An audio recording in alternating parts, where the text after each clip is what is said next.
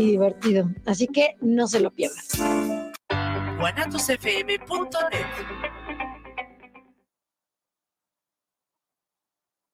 Los comentarios vertidos en este medio de comunicación son de exclusiva responsabilidad de quienes las emiten y no representan necesariamente el pensamiento ni la línea de guanatosfm.net.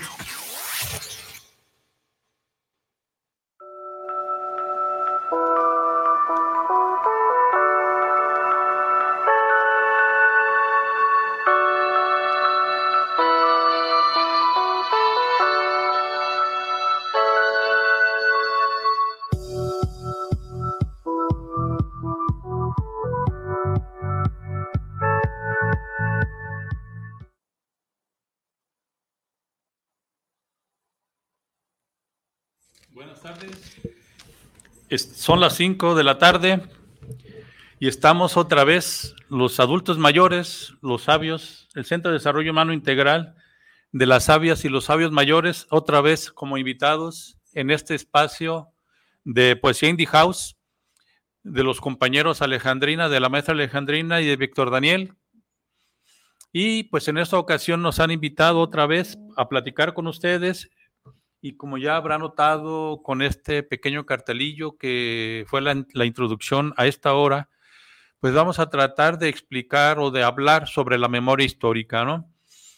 Esto como continuidad, digamos, en cierta forma, con el tema de la semana pasada, que nuestro compañero Carlos Ramón Sepúlveda Luna y nuestro compañero Víctor Daniel tomaron, ¿no? Que fue, en cierta medida, creo que fue la, eh, la formación del FER, del Frente de Estudiantes Revolucionarios, en la época de los 70 a consecuencia pues de las circunstancias que volvían en ese tiempo a los jóvenes estudiantes dentro de la Universidad de Guadalajara y cómo se fue conformando, digamos también a raíz a raíz y como origen de un barrio como lo es el de San Andrés, una confederación de barrios que llegó a tener una buena presencia, digamos, desde lo que fue el ambiente estudiantil hasta el a, nivel político, ¿no? Político dentro de las circunstancias que se daban en los años 70. Así que, pues ojalá nos acompañen, participen y ojalá este, esta, esta cuestión de, de, entrarle a la memoria histórica, pues les interese, ¿no? ¿Cómo ves, Mario? Sí, eh, Mario Salazar presente. Bueno, afortunadamente va llegando el titular del programa, Ahorita se los presentamos. Daniel, ¿cómo estás? Bien, ok, de acuerdo. Le seguimos nosotros. Eh, vamos en este programa a hablar, eh, eh, continuando con la charla del compañero Carlos Sepúlveda, pero no abundando en datos, sino en destacar la importancia de recuperar la memoria de la lucha que dieron en los años 70 compañeros jóvenes, muy jóvenes por cierto, primeramente por la democratización de la Universidad de Guadalajara y ante el cierre de espacios y la represión muy fuerte, por cierto, a los jóvenes que participaron, pues decidieron buscar otras formas de organización. Y ahora lo que nos toca a nosotros es hablar de la importancia que tiene el rescatar la memoria de todos estos luchadores sociales que algunos todavía ah, cuentan entre nosotros y otros desgraciadamente ya partieron. Y eh, otra parte eh, será el mencionar la relación que tiene con la formación del Centro de Desarrollo Humano Integral de las Sabias y los Sabios Mayores, porque precisamente en estas luchas fue donde se formó el carácter, la participación y la experiencia de lucha de todos estos compañeros. Sí, bien, qué bienvenido, Daniel. Daniel, ¿cómo estás? ¿Cómo estás? Buenas tardes a todos. Bien, pues lo que es memoria histórica, sobre todo en estos últimos, en este último mes que ha sido septiembre y octubre, y este, se han dado eventos y a los que hemos asistido para conmemorar la vida, las acciones de parte de estos jóvenes, de algunos de estos jóvenes, que desgraciadamente perdieron la vida enfrentando las circunstancias que les tocó vivir. Estuvimos, por ejemplo, la semana pasada en... La semana pasada, sí, fue el homenaje a, al Tom de Analco. Sí, correcto. Y en este evento se da una relación entre lo que fue la música del rock, el surgimiento del rock en español con Toncho Pilatos, sí. y que mm, tal vez para muchos jóvenes este, esta relación no tenga mucho que decir o no la conozca, ¿no? Más bien es eso, ¿no? Y es eso precisamente, cómo relacionas la música del rock en español, que en ese tiempo de los 60, 70 se escuchaba simplemente como refritos de lo que era este, música en Estados Unidos y que aquí en México se hacían refritos o covers, como se les llamaban, pero en español, ¿no? Y que en ese momento empezaron a surgir en México grupos como la Revolución de Emiliano Zapata, Toncho Pilatos, el Tree Soul, In My, In My Mind, 39.4, todo ese tipo de grupos que para muchos de los jóvenes que vivimos en ese tiempo, pues era la música, es la música que nos daba, digamos, un respiro a lo opresivo que era la vida social para los jóvenes, los adolescentes en ese tiempo, ¿no? Pero que también muchos de estos jóvenes, a pesar de que les gustaba la música, esta música, no encontraron o no supieron encontrar la relación o no se enteraron de la relación que existía de esta música con la actividad política de los jóvenes de este tiempo, ¿no? Y es precisamente en este evento donde yo también este, volví a recordar, eh, digamos, pasajes de los setentas con la música de eh, Toncho Pilatos y la relación que tenía con la Confederación de Jóvenes de los barrios, de la Confederación de Barrios Jóvenes en ese tiempo, las pandillas, ¿no? Y específicamente con el personaje de Tom Dianalco, ¿no?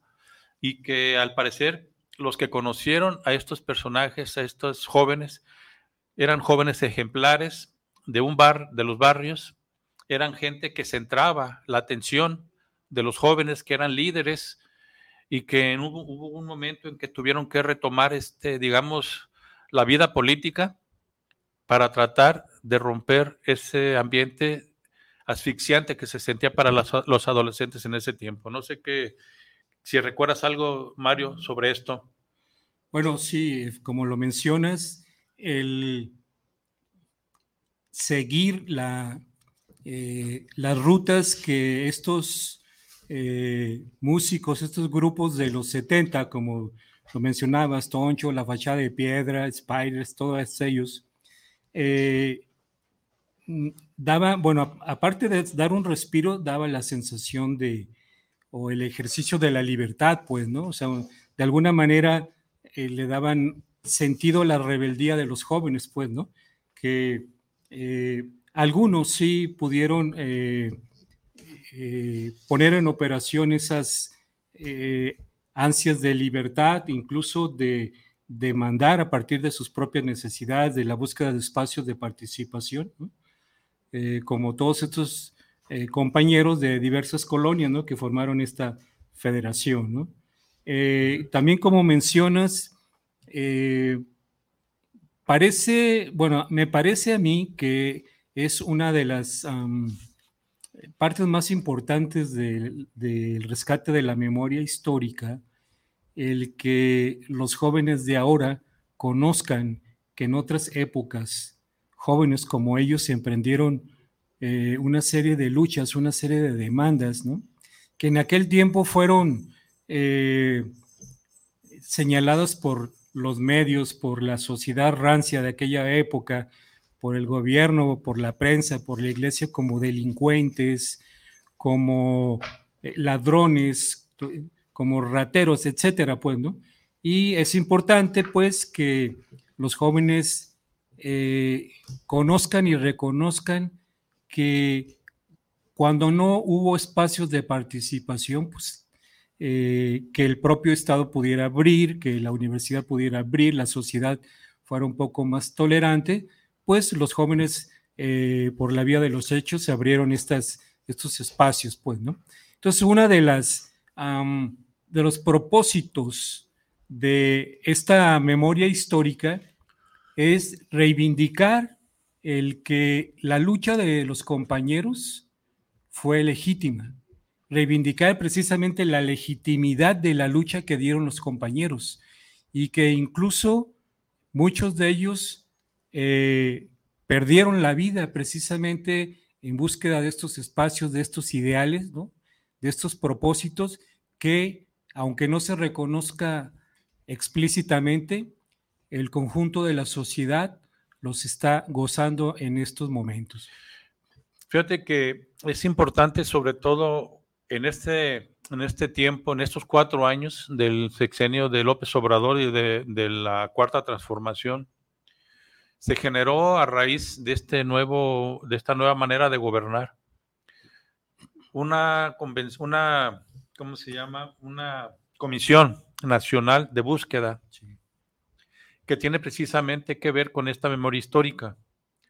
Una memoria histórica que tiende a tratar de hacer justicia a las víctimas de la guerra sucia que se dio en los años 70, 60, 70 en México y hasta los 80, ¿no? Y precisamente el tratar de recobrar esta memoria histórica no es simplemente de traer el pasado o de abrir heridas eh, simplemente por hacerlo.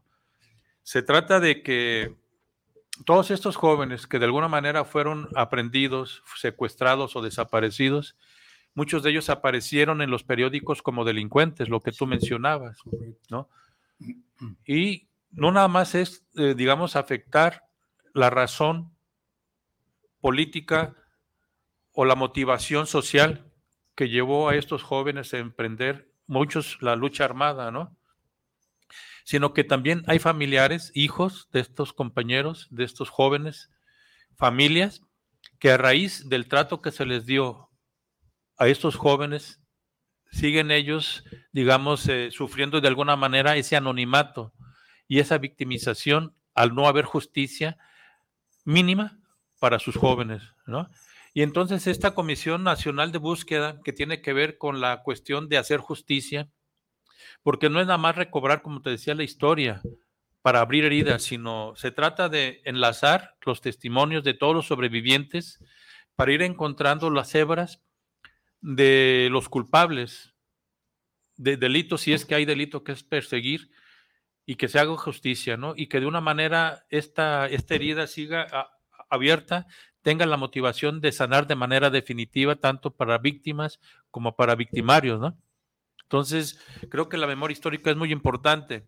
Y para nosotros como historiadores, porque muchos de los jóvenes, de los que andan este, recabando eh, a través de entrevistas los testimonios de los sobrevivientes, son historiadores, ¿no? Por eso también se nos ocurrió tomar el tema hoy de la memoria histórica, ¿no? Víctor, adelante, ¿qué, qué, ¿Cuál fue tu motivación para este, platicar sobre esto? ¿Qué, qué, opinas de esta relación de la música con la lucha social? Por ejemplo, este, este caso del Tom de Analco con Toncho Pilatos y los, este grupo que fue el primero, según nos explicaban en el evento de la semana pasada, el primer grupo de rock que hizo sus propias composiciones en español.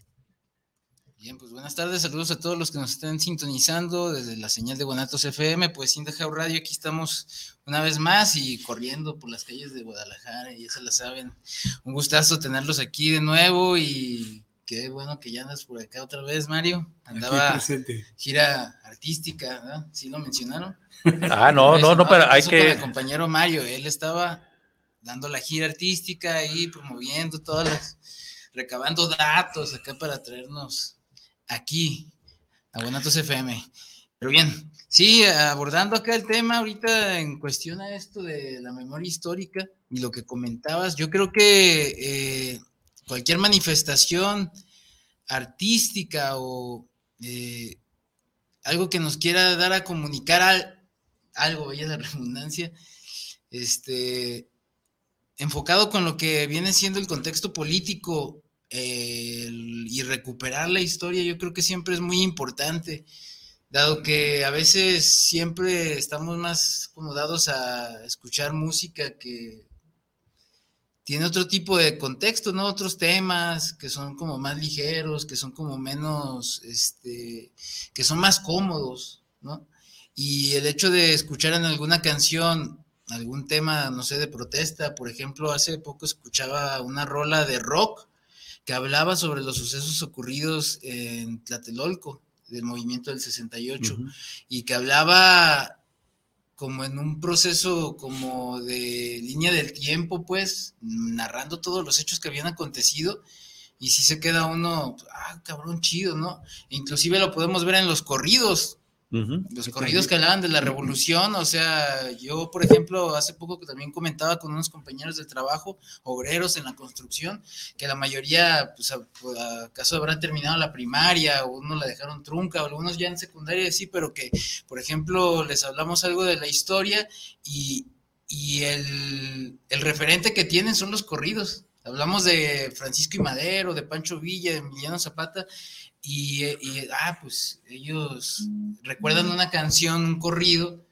y, exactamente están hablando de historia, pues a veces a lo mejor sin, tener ese, eh, ese conocimiento, pues, o sea, de cómo se enlaza una cosa con la otra.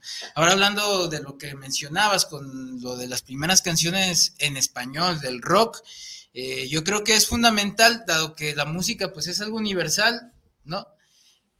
Ahora sí que cada quien lo va a agarrar para dar a conocer un mensaje dependiendo del tipo de público al que uno quiere llegar, las personas con las que uno se, rodea, pues. Y yo, por ejemplo, en la escena aquí de México, he escuchado mucha música que hable sobre el tema de político y de recabación de datos históricos. Entonces, Poncho, Poncho Pilatos. Poncho, Poncho, Pilatos, sí. Exacto. Yo recuerdo, pues, ayer algunas lecturas, algunas rolas que y están en YouTube, pueden encontrar Así que, hablan sobre eso, el TI, no en, sé. En esta nueva, ¿cómo se llama? Plataforma de Spotify. Sí. Ahí viene este... y, por ejemplo, ahorita lo que yo veo, un fenómeno que se da mucho ahorita en estos tiempos, es que la juventud escucha rolas de no sé, de los ochentas, de los noventas, o sea, como algo muy natural. Eh, yo he visto muchachos escuchando rock de rolas, pues, pues ya bien viejonas, que uno dice, ah, cabrón, pues son las que yo escuchaba cuando estaba morro, ¿verdad?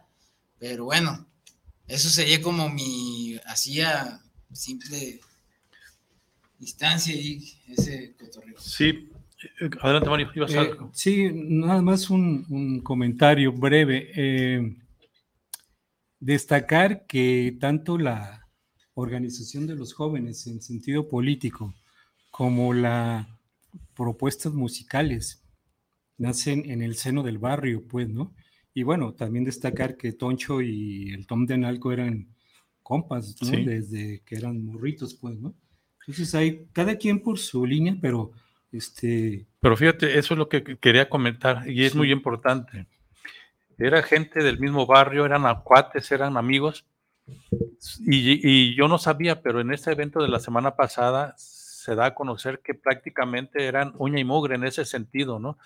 A tal grado de que, se, de que ahí se manejó que hay quienes han dicho que Tom de Analco, de alguna manera, a través de lo que era la guerrilla, le compró o financiaba de alguna manera los instrumentos del Toncho Pilatos, ¿no? A ese grado de, mezclar, ¿no? Hermandad. Hermandad en un barrio. Y que ahí mismo se desmintió, ¿no? Los mismos representantes, los, todavía los, los que están vivos del Toncho Pilatos, ellos mismos dijeron que no, que esa era, la, esa era uno de los, una de las leyendas urbanas que relacionaban a Toncho Pilatos, al grupo de rock, con Tom de Analco, ¿no?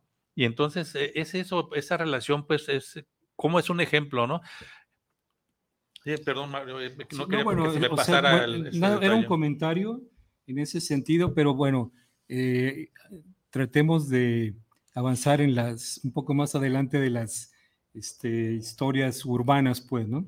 Eh, quiero comentar también que el pasado 23 de septiembre, ah, se ha mencionado en algunas ocasiones que hubo un evento en San Andrés para aniversario, pues, ¿no? De la fundación de la liga eh, aquí en Jalisco. Y fue un conversatorio que nos pareció muy interesante, muy importante.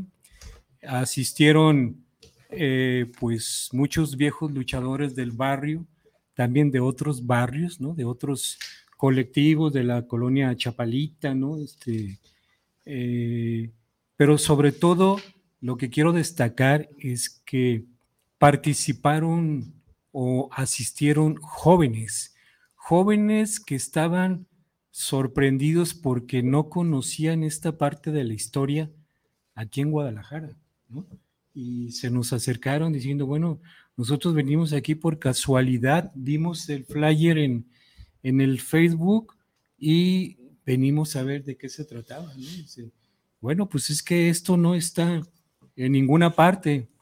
Esto no, no es ah, parte de la cultura oficial, pues, ¿no? Sino que es necesario entonces que en este caso los actores, los protagonistas, los que aún quedan, ¿no? Eh, recuperando este, esta memoria histórica, pues la hagan llegar a los jóvenes. Incluso hay muchos jóvenes en San Andrés que desconocen, ¿no? Desconocen realmente toda esta etapa de lucha, ¿no? Que o sea, puso en los diarios, ¿no? En las primeras planas, pero sobre todo en la nota roja, la actuación de estos compañeros, ¿no? Sí, y hay que recordar que este próximo 23, eh, de, noviembre. vamos a tener otro evento en la plaza principal de San Andrés, conmemorando al compa, el 52 aniversario 52 de, aniversario de el asesinato del compa, ¿no? De Arnulfo Prado Rosas por parte de los esbirros de la Federación de Estudiantes de Guadalajara. Bien, y esta es una, una, una historia más que recobrar, parte de esta memoria histórica que para nosotros como historiadores tiene que ver con recobrar la historia, como ya lo había mencionado en algunos programas anteriores, de esa microhistoria, esa microhistoria que no es la que aparece normalmente en los, en los libros de historia de un, de un país, ¿no? Eh, ni siquiera de, los, de, los, eh, de la historia de los estados, en este caso de Jalisco, ¿no? Y mucho menos de la historia de un barrio de Guadalajara. Hay un teórico, un historiador, eh, que impulsó mucho la microhistoria con sus trabajos, que es Luis González y González, y él decía de la microhistoria que es, digamos, la cenicienta. Él habla de tres tipos de historia. Lo maneja en su libro de Todo es historia, ¿no? Dice que hay tres tipos de historia. Si me dejan más o menos aquí para no, no olvidarme o no decir una barrabasada, diría que aquí eh, esto, ¿no? Voy a leer un poco, pero se trata de ubicar lo que es recobrar la historia de un barrio, ¿no? Que no es la misma, el mismo tipo de historia que aparece en los libros o en las historias universales, ¿no? La historia oficial. La historia oficial. Dice, las tres historias, dice, quizá fuera más correcto decir las tres principales maneras de recobrar el pasado, o las tres especies que abundan más en el bosque de los recuerdos, o los tres vestidos de batalla de Doña Clío. Por Clío, porque Clío tiene una percha sin fin, el bosque citado luce infinitas especies vegetales, y la recuperación de ayeres cabe hacerla de mil modos. Para acabar enseguida basta decir, el género histórico es múltiple. Supongo que nadie refutará lo dicho por Braudel. No existe una historia, un oficio de historiador, que sí oficios, historias, una suma de curiosidades, de puntos de vista. Tampoco es arduo convenir con Cervantes en las tres fundamentales funciones de Clio, testigo del pasado, ejemplo y aviso para el presente y advertencia por el porvenir, ¿no? Por aquello de que la historia es eh, recobrar el pasado para entender el presente y proyectar el futuro. La historia va más allá, pues, de estos tres objetivos de la historia que hasta ahora se maneja, ¿no? Y él dice, también es fácil de aceptar de Nietzsche que esa triple función ha procreado tres historias, la anticuaria, la monumental y la crítica. Y para no extenderme demasiado, la anticuaria es el tipo de historia que se genera con esta manera de recobrar la historia de los barrios y de los personajes de los barrios, como lo estamos haciendo con estos jóvenes, ¿no? Y dice aquí, la especie anticuaria es la cenicienta del cuento. Fluye de manantial humilde, se origina en el corazón, en el corazón y en el instinto es la versión popular de la historia, obra de aficionados de tiempo parcial. La mueve una intención piadosa, salvar del olvido la parte del pasado propio que ya está fuera de uso. Busca mantener el árbol ligado a sus raíces. Es la que nos cuenta el pretérito de nuestra vida diaria, del hombre común, de nuestra familia y de nuestro terruño. No sirve para hacer, pero sí para restaurar el ser. No construye, instruye. Le falta el instinto adivinatorio. No ayuda a prever, simplemente a ver. Su manifestación más espontánea es la historia pueblerina o microhistoria o historia parroquial o historia matria, ¿no? Y de eso se trata, es de dar a ver lo que se ha querido ocultar durante tantos años, ¿no? Con esta microhistoria, con estas microhistorias, ¿no? ¿Cómo ven? ¿Cómo ven esta, esta, esta visión de un historiador que ha impulsado mucho este tipo de estudios de, de, los barrios, de los pueblos, ¿no? En este caso, lo que se está haciendo con estas entrevistas dentro de la Comisión Nacional de Búsqueda es precisamente esto, ¿no? Dar voz a los que no tenían voz y a lo mejor dar eh, digamos, eh, un sentido a lo que pasó para las familias, para los sobrevivientes de estos compañeros desaparecidos. Por, lo que me ha tocado ver los testimonios de muchos compañeros, hay que reconocer que tiene mucha complejidad esta historia y obviamente la recuperación de la metodológicamente de esta memoria histórica pues es mucho muy compleja pues porque aunque ya eh, muchos de los compañeros de San Andrés presentaron su testimonio, pero ayer nos dimos cuenta que hay más material todavía que no comentaron con los historiadores, pues, ¿no? Cosas, eh, como podemos decir, más domésticas, más finas, ¿no? De, por ejemplo, de las relaciones familiares y cómo se participaba eh, de diferentes maneras en, en esta lucha, pues, ¿no? Sí. Eh, cómo eh, fueron sus respuestas frente a la represión, frente a la tortura, ¿no? Eh, todas estas historias, por eso yo comento que es mucho, muy complejo este asunto, pues, ¿no? bueno, cuando menos ya estamos en el camino de sistematizar todos estos testimonios y poder dar una versión más completa desde los actores de esos momentos, pues, ¿no? Pero sin embargo, también hay que destacar que eh, no es solamente la necesidad de la recreación de, esos hechos, ¿no? Sino que, bueno, como decías hace un ratito, pues que nos dé eh, un norte hacia el futuro, porque la verdad es que estos compañeros que participaron en aquellos momentos, pues siguen luchando, pues, ¿no? siguen luchando, obviamente en otras condiciones, pues ya no traen ahí los fierros, ¿no? Para tirar plomazos, ¿no? Más bien están, por ejemplo, en el tema del desarrollo comunitario, en el tema de la defensa de los derechos humanos, acompañando a procesos como el de San Andrés, ¿no? Este, otro tipo de procesos, ¿no? Como para destacar que eh, los jóvenes de aquel momento tuvieron la capacidad de dar una lucha como se dio, pues una lucha clandestina, armada, ¿no? Pero que también tienen la capacidad de hacer propuestas, ¿no?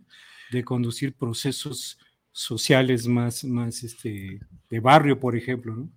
Sí, ¿quieres comentar algo? No, mira, yo este, ahorita estoy recordando que es muy importante a quienes los jóvenes que nos están escuchando recordar y, señalar muy bien que el recobrar estas historias y que los jóvenes las conozcan como lo estamos diciendo, no es para que actúen de la misma forma que los jóvenes actuaron en su tiempo, no. Cada, cada, cada generación tendrá que enfrentar sus, propias, sus propios eh, problemas, su propio contexto histórico, sus propias condiciones y tendrán que luchar en contra de ellas. Los escenarios. Los escenarios son diferentes, pero sí recobrar la lucha de estos jóvenes como un ejemplo de que hubo generaciones que lucharon para tener lo que, lo que hoy tenemos, ¿no? Y que son los que menos aparecen muchas veces en los libros de historia, ¿no? Eso es lo que se trata también, ¿no? Y eh, otra vez recordarles que este 23 es miércoles. 23. Sí. Miércoles 23 de noviembre en la Plaza de San Andrés, un homenaje al compa Arnulfo Prado Rosas por el 52 aniversario de su asesinato, ¿no? Sí, y eh, pretendemos que sea un conversatorio, no solamente unas conferencias, ¿no? Sino preguntar de viva voz, ¿no? Comentar con la gente que sus emociones, sus sentimientos, sus visiones respecto de todo esto, pues, ¿no? Porque habrá que reconocer ahora con este cambio de régimen, las condiciones sociales ya mm, se cambian, se transformaron de alguna manera, pues, ¿no? Ya, por ejemplo, el salir a, a hacer actos como el del 23 de septiembre en la Plaza de San Andrés ya no es motivo de represión, incluso un compañero fue a solicitar permiso y se lo negaron ahí la delegación de San Andrés, ¿no? Pues, por la vía de los hechos, amparándonos en la constitución política, llegamos y no hubo ningún problema. Entonces es un espacio que podemos decir que poco a poco se va recuperando, ¿no? Pretendemos que sea un conversatorio, hacemos la invitación abierta para que puedan asistir, pues, ¿no? Justamente estábamos hablando la semana pasada, Carlos y yo aquí en, en la mesa, que el hecho de que jóvenes con una visión se organizaran de tal manera para buscar un cambio social, eh, sí ha repercutido, a pesar que muchas veces nos han dicho que, que, no sirve de nada, pues a veces el levantar la voz, el decir lo que piensas o llegar a accionar, pues de formas que, que para muchas, no sé cómo decirlo, para muchas mentalidades sería como las formas negativas o las malas maneras de poder llegar a, buscar ese objetivo. Eh, a veces he escuchado comentarios de las revoluciones no han servido de nada, sino para pues, hacer más número en los panteones. Y pues eh, nosotros hemos pensado totalmente distinto, o sea, Carlos ayer lo mencionaba la semana pasada, el día de hoy nosotros, nosotros estamos siendo, este, estamos recibiendo los beneficios de las luchas de las personas que se atrevieron a, hacerlo. Y, y nosotros a lo mejor no lo vemos por la cotidianidad, pues estamos ya ahorita en las cosas, ya es muy fácil que salgas, puedes hacer una manifestación y no, y no pasa nada en cierta manera, ¿no? Porque el hecho también de, de, ha habido represiones, pero no del grado en la que lo había para aquellos que lucharon años atrás. Entonces hemos tenido un cambio, ahorita como lo mencionaba Mario, de que uno pueda llegar y pues yo me pongo aquí, pues hazlo como quiero, o no sé, pues yo estoy haciendo mi, mis derechos, ¿no? Valer. Este, y pues yo también quiero mencionar algo. Eh, está la invitación pública general para la presentación del libro del compañero Carlos, Memorias del FER, que ya es próxima, es este 20 de noviembre. Va a, ser, va a estar junto con Jorge Manuel Pérez en el marco de la, feria, de la doceava feria del libro usado y antiguo de Guadalajara. Va a ser a las 18 horas allí en los portales del Palacio. Bueno, va a ser dentro del foro. Es lo uh -huh. que sí me hizo hincapié, porque ahí sí, sí. vamos a poner bien ya toda la, la información para que se den la oportunidad de ir y escuchar, pues, uno de los tantos y tantos testimonios que existen y que la verdad es una, pues es una suerte que existan esta, estos, porque fueron muchas personas las que desaparecieron, las que no pudieron dar su, pues ahora sí que su testimonio, pero a través de su lucha dejaron marcadas muchas vidas y los que sí pudieron salir con vida, pues ahí está. Sí, esto que mencionas, Víctor, sobre que las revoluciones solo han dejado más espacio para los panteones. Dicen que en la historia, que en historia no hay, si hubiera, no ayer lo hubiera, ¿no? Y que cada revolución se ha dado porque no había otra, pues las condiciones obligaban a los seres humanos que vivían en esas circunstancias a rebelarse, ¿no? Acordémonos de la, de la independencia, ¿no? Acordémonos también de la reforma, de la revolución, ¿no? Y que en esta ocasión se da una revolución, pero sin armas. ¿no? Fue una revolución porque la gente ya estaba harta de cómo estaban dándole al traste a nuestras condiciones y al país. ¿no? Ya casi estaba vendido más de la mitad del país en tierra, aire y mar. ¿no? Y que de alguna manera, no, por ejemplo, para estos jóvenes que estamos recordando, no había otra forma. Todos los, toda la historia de las guerrillas en México para quienes les gusta la historia, ahí están los libros y se están recobrando, se están abriendo expedientes para darnos cuenta de cómo fue, real, de cómo fue realmente la lucha en esta guerra fría, en esta guerra sucia en México y que era en, que eh, estaba en medio de un contexto de una guerra fría entre capitalismo y socialismo. Y entonces estos jóvenes eran, eh, digamos, consecuencia de sus circunstancias, ¿no? Y de alguna manera para tratar de cambiar el sistema en el que vivían, tuvieron que tomar primero la iniciativa de tratar de hacerlo desde adentro del sistema. Aquí está la historia de precisamente de la Liga Comunista 23 de septiembre. Anteriormente eran muchos grupos que se unieron para conformarla, pero anteriormente cada uno de esos grupos vivió su propia historia. Yo recuerdo, por ejemplo, a este mm, Guerrero, mm, Lucio Cabañas y Genaro Vázquez, Rubén Jaramillo, todos ellos en su origen era gente que era, estaba inconforme con sus circunstancias y trataron de cambiarlas desde el sistema, desde dentro. Acordémonos de que incluso Rubén Jaramillo se daba abrazos con los presidentes, pero ante el no cumplimiento de lo que le prometían, que todavía era la cuestión de eh, del problema agrario, pues no tuvo más, más eh, otra, otra manera de, llamar la atención que volviendo a tomar las armas y conformándose así. Genaro Vázquez, Lucio Cabañas también fue lo mismo. Trataron de cambiar desde adentro como maestros dentro del sistema las condiciones, ¿no? Participando incluso en elecciones, pero no les daban chance. Y sin, embargo, todos los, medios que había antes de llegar a la lucha armada. Y eso sí resalta bastante, pues porque dice, bueno, mira, aquí hay, un, hay una historia de, formas de lucha sin llegar a la, cuestión armada.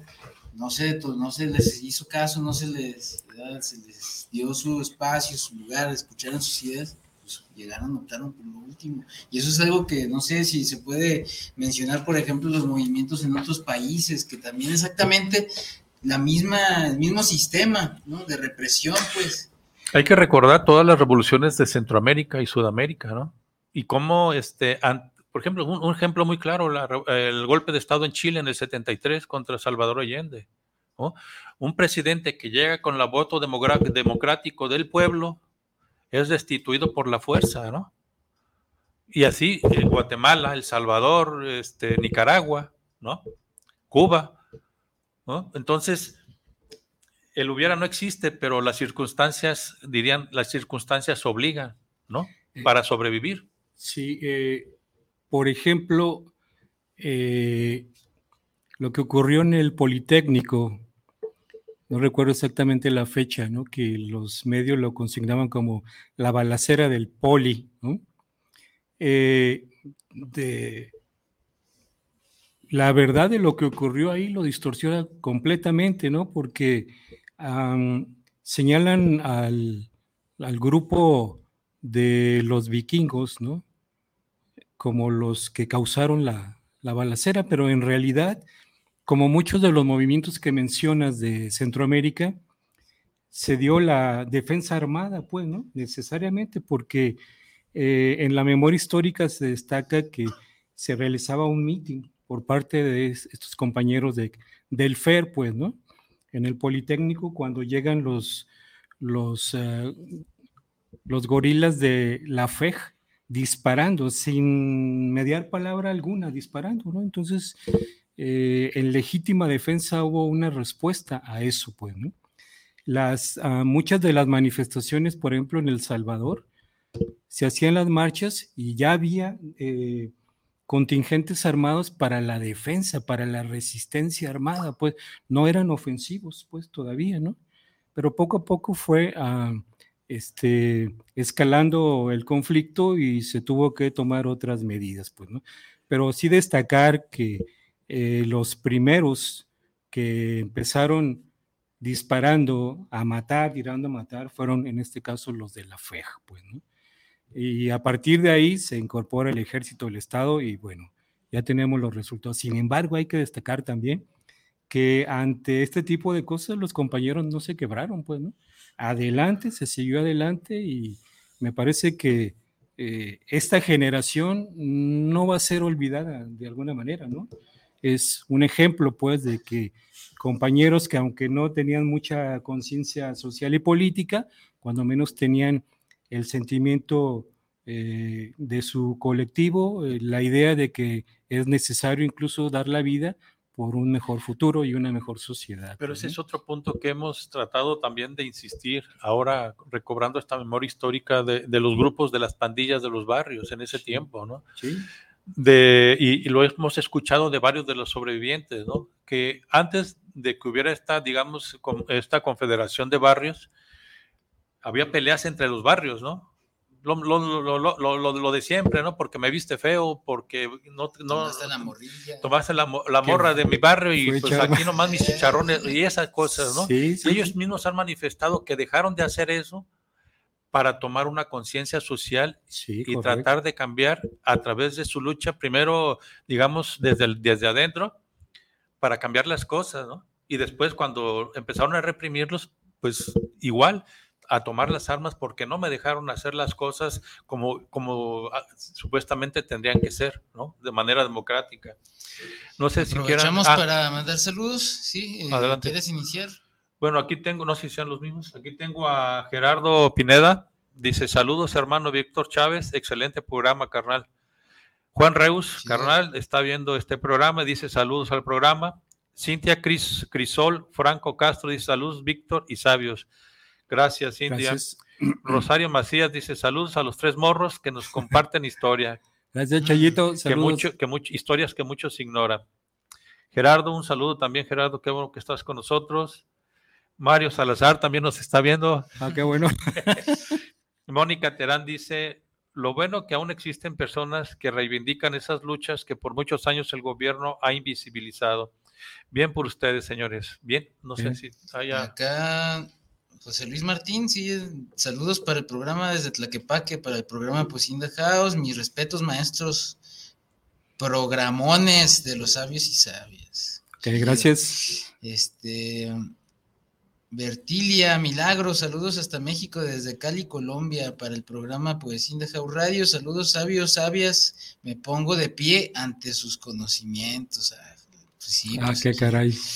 Dice este Enrique González, saludos al programa, saludos a Víctor Chávez, saludos y es un agradable su programa y el tema de hoy. César García, saludos para el programa de Pocinda House Radio, saludos para llevar este excelente programa. Alma Villaseñor, saludos sabios desde Dubái, su programa es muy original y auténtico con sus comentarios. Un gran saludo. Pues saludos. desde, desde Dubái. Somos globales están, cerca, por allá este el Mundial de Fútbol. Mundial de Fútbol. Ah, Bien, pues este, no sé si hay por aquí más saludos, creo que ya no. bueno, si no hay más saludos, yo quisiera de eh, articular todos estos, bueno, estos dos programas, el de el que se dio contigo y con Carlos Sepúlveda, junto con este de eh, eh, recuperar la relevancia de la memoria histórica, con el Centro de Desarrollo Humano Integral de las Sabias y los Sabios Mayores. ¿no? primero quisiera empezar señalando que estos fueron los orígenes de la mayoría de los miembros del Centro de Desarrollo Humano Integral. Eh, desafortunadamente ya se fueron algunos compañeros, ya partieron, compañeros, como el Guaymas, como Mario Álvaro Cartagena López, ¿no? como Raúl Renato Juárez Cruz también, ¿no? Como eh, Raimundo Rubén Hernández Castillo, pues, ¿no? Compañeros que estuvieron al frente en todos estos eventos, ¿no? De, la lucha armada de los setentas, pues, ¿no? Junto con otros compañeros más, otros compañeros participamos en procesos políticos no tan eh, fuertes, pero sí estuvimos de alguna manera en los procesos que se han dado en la región desde los años 80, pues, Entonces, este es el origen real que permitió que nos fuéramos constituyendo en un proyecto que en principio destaca la importancia de la participación de los adultos mayores. Y que no abandonamos las luchas que dimos por, durante 30, 40 o 50 años, en el caso, por ejemplo, de, de Carlos Sepúlveda, ¿no? Sino que continuamos en las luchas de diferentes maneras. Ahora, destacando que nosotros como adultos mayores eh, somos poseedores de un conjunto de saberes, no de la sabiduría así en abstracto, sino de un conjunto de saberes, por ejemplo, que a Carlos Sepúlveda lo invitan a que vaya a dar una plática sobre eh, cooperativismo cuando tiene una experiencia enorme eh, sobre cómo formar cooperativas, Carlos, cómo formar organismos de la sociedad civil, cómo capacitar gente, cómo, por ejemplo, Delia hace eh, promoción de la salud a través de, del acondicionamiento físico y una serie de técnicas, ¿no? Cómo a través de la cultura se crea la conciencia de clase, todo esto, pues. Es lo que nos ha permitido, o sea, todos estos saberes que se ponen a disposición de los colectivos, de la gente que lo requiera, la gente que lo pide, le van dando forma a este proyecto del Centro de Desarrollo Humano Integral. Y lo más importante es que eh, esta experiencias de tantos años han creado lo que le llamamos el capital social, es decir, este componente que genera prácticas de confianza, trabajo asociativo, trabajo organizativo, que nos ha permitido ir avanzando, pues, ¿no? Este proyecto lo iniciamos en plena pandemia, ya estamos por cumplir tres años de que lo diseñamos y lo estamos echando a andar eh, con nuestros propios recursos, eso hay que destacarlo. Entonces, el mencionar todas estas luchas, pues, ¿no? Y lo hemos estado viendo con los compañeros del colectivo, acá con Jorge, con Luchita, ¿no? Con Richard, que eh, es importante, sí, eh, tener presente que muchos de nuestros compañeros en la lucha, pues, perdieron la vida, pues, ¿no? Y hay que estar eh, señalando que eh, no fue gratuito y han logrado conseguir de alguna manera lo que se planteaban, pero es necesario seguir avanzando, pues, ¿no? Seguir avanzando y que en este caso podía ser a partir de la defensa de los derechos humanos, no únicamente de los adultos mayores, sino de todos. Por ejemplo, me parece que lo más cercano ahí es el, lo que está ocurriendo en el Parque de San Rafael, ¿no? Entonces sí quisiera señalar, bueno, señalo esto que los orígenes, lo que forma a los participantes en el Centro de Desarrollo Humano Integral, fueron todas estas luchas que se dieron desde los 70, 80, 90 y hasta la fecha. Y continuamos, continuamos, sobre todo Carlos Sepúlveda, que es el ajonjolí de todos los moles, ¿no? Que hay que señalarlo, es un referente social aquí, ¿no? Se le reconoce en la región, él lo está cotidianamente, cotidianamente, Está cotidianamente realizando, ¿no? de, de proyectos, incluso hace, que fue ayer, le marqué, acabo de venir una conferencia, me inscribí en este, unas pláticas, charlas que va a haber, he dado unas capacitaciones, y, o sea, siempre activo. Sí, sí, Y es sí, algo que sí hay que destacar, para que no se lo pierdan este 20 de noviembre, ahí en la feria del libro usado y antiguo, en La presidencia en la municipal. presidencia municipal de Guadalajara, para echarnos una vuelta ahí. Este, y bueno, ¿Cuánto falta? faltan ocho minutos. ocho minutos. Bien, este, yo quisiera ahorita, estábamos comentando antes, antes de entrar al programa, por ahí en Facebook o de estos flyers que están lanzando, de estos micro TikToks que por ahí salen, promoviendo la marcha de mañana, ¿no? Que el, de- ese- el INE se defiende, ¿no? Sí, sí. Y en este pequeño video que hacen para defender supuestamente al INE, hacen regresión en eventos como el 68, en eventos como la Guerra Sucia con la desaparición y secuestro de los jóvenes, mm, y digamos también con lo del 71, el halconazo del 71, y dicen, todo esto pasó porque no teníamos un INE que este, defendiera, ¿no? Y que el actual gobierno quiere desaparecer el INE y van a regresar esta, pero no recuerdan que estos que están defendiendo al INE son los que propiciaron esas matanzas. Fíjate lo que es manipular la historia políticamente, ¿no? Y es de, de eso se trata. Si nosotros como ciudadanos no conocemos la historia, fácilmente vamos a caer en los garitos, en estas mentiras, ¿no? Y entonces creo que por eso es muy importante seguir recobrando la memoria histórica y esta microhistoria, esta historia de personajes como los jóvenes de la guerra que cayeron de la Guerra Fría o jóvenes que intentaron cambiar el sistema y que desaparecieron o los desaparecieron, ¿no? Ahora, este, no sé, ustedes cómo, cómo, cómo, cómo valoran esto, ¿no? Este manipuleo de la historia por parte de quienes generaron antes estos desastres y ahora se, hacen, quieren hacer defensores y echar la culpa a alguien que está ahora en el poder, ¿no? Mira, uh, bueno, es, está muy interesante este punto porque eh, hay que señalar que um, un, varias generaciones de los jóvenes se formaron en el neoliberalismo, o sea, después de, bueno, desde Salinas hasta la fecha, pues, ¿no?